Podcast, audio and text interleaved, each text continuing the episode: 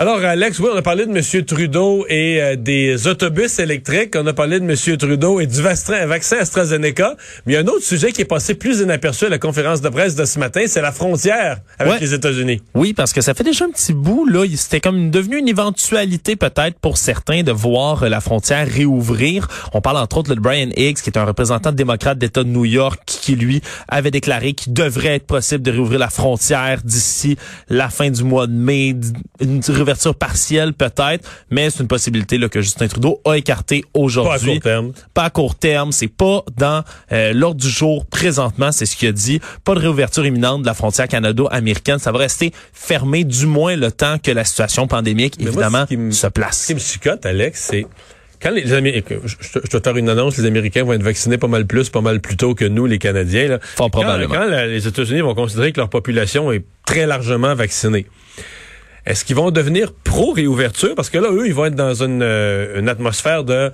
on rouvre l'économie, on repart l'économie. Par exemple, les, les, commerçants du Maine, les, les, ceux qui ont des motels puis des restaurants au Maine. beaucoup de touristes québécois, canadiens. Touristes canadiens, absolument.